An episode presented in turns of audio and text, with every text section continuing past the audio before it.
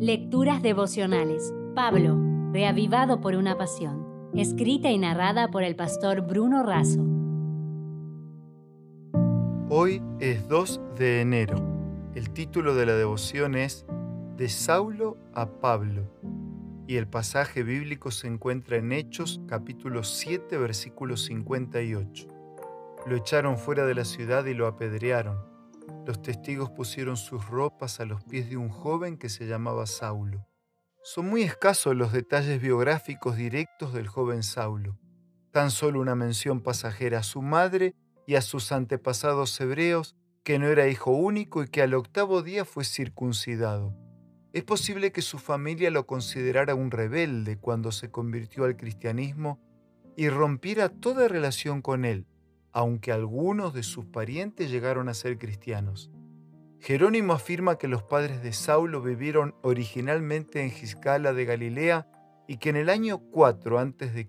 fueron llevados como esclavos a Tarso, donde obtuvieron su libertad, prosperaron y se hicieron ciudadanos romanos. Allí les nació Saulo, su hijo. Como era de la tribu de Benjamín, esta elección bien pudo haber sido en honor a Saúl, el primer rey de Israel. Es sumamente probable que la familia de Saulo fuera de cierta alcurnia y de una riqueza más que común. Así Saulo valoraba su herencia racial y religiosa.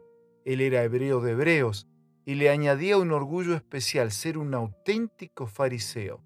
Por eso vivía conforme a la más rigurosa secta de la religión judía, fariseísmo heredado de su padre y amplificado por causa de su educación bajo la tutela de Gamaliel en Jerusalén, donde fue enviado cuando tenía 12 años. Saulo se introduce en el relato del libro de Hechos como miembro celoso de la secta más estricta del judaísmo. Presenta su apoyo y da asentimiento a la muerte de Esteban. Él siempre está listo para perseguir a los cristianos Después de 18 referencias a Saulo en Hechos, aparece el cambio. Ahora Saulo se transforma en Pablo. Lucas, el autor del libro, sabía que el apóstol tenía dos nombres, Saulo para un ambiente judío y Pablo para un ambiente gentil. Cuando él fue circuncidado recibió un nombre judío, pero como vivía en una comunidad gentil, se le dio también un nombre latino relativamente común, Paulus.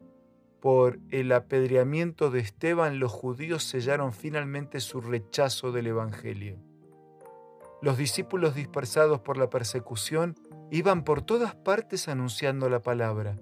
Poco después se convirtió Saulo el perseguidor y llegó a ser Pablo el apóstol de los gentiles. Y cerrando nuestra reflexión de hoy, junto con un abrazo respetuoso, te digo, estos dos nombres, más que dos idiomas, ilustran dos actitudes o escuelas de vida.